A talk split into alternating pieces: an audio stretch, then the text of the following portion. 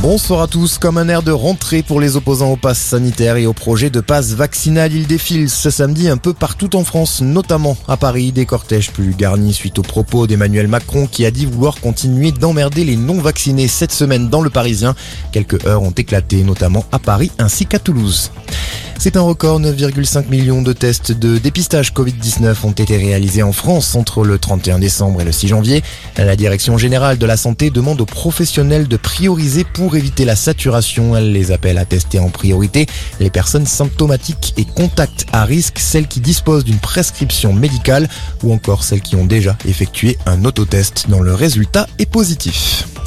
Anne Hidalgo déplore mais prend acte de l'absence d'accord en vue d'une primaire à gauche. La candidate socialiste s'est exprimée à ce sujet lors d'une visite aujourd'hui à Jarnac en Charente à l'occasion du 26e anniversaire de la mort de François Mitterrand.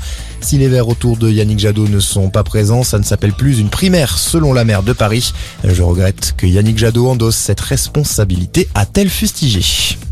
Une messe aujourd'hui à la cathédrale d'Albi à l'initiative des proches de Delphine Jubilard. Plus d'un an après la disparition de cette mère de famille à Cagnac-les-Mines reste un mystère.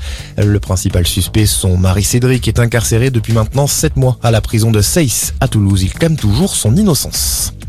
Une situation toujours très confuse au Kazakhstan suite aux violentes émeutes qui ont ébranlé le pays depuis quelques jours. Des tirs ont encore retenti ce matin à Almaty, la capitale économique du pays. L'ex-président Nazarbayev est sorti de son silence ce matin pour appeler la population à soutenir le gouvernement.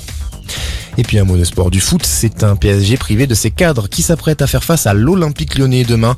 Maurizio Pochettino a confirmé cet après-midi en conférence de presse que Lionel Messi, Henri Di Maria ou encore Donnarumma étaient toujours touchés par le Covid-19. Notez que ce soir, Lens reçoit Rennes, coup d'envoi à partir de 21h. Très bonne fin de journée à tous.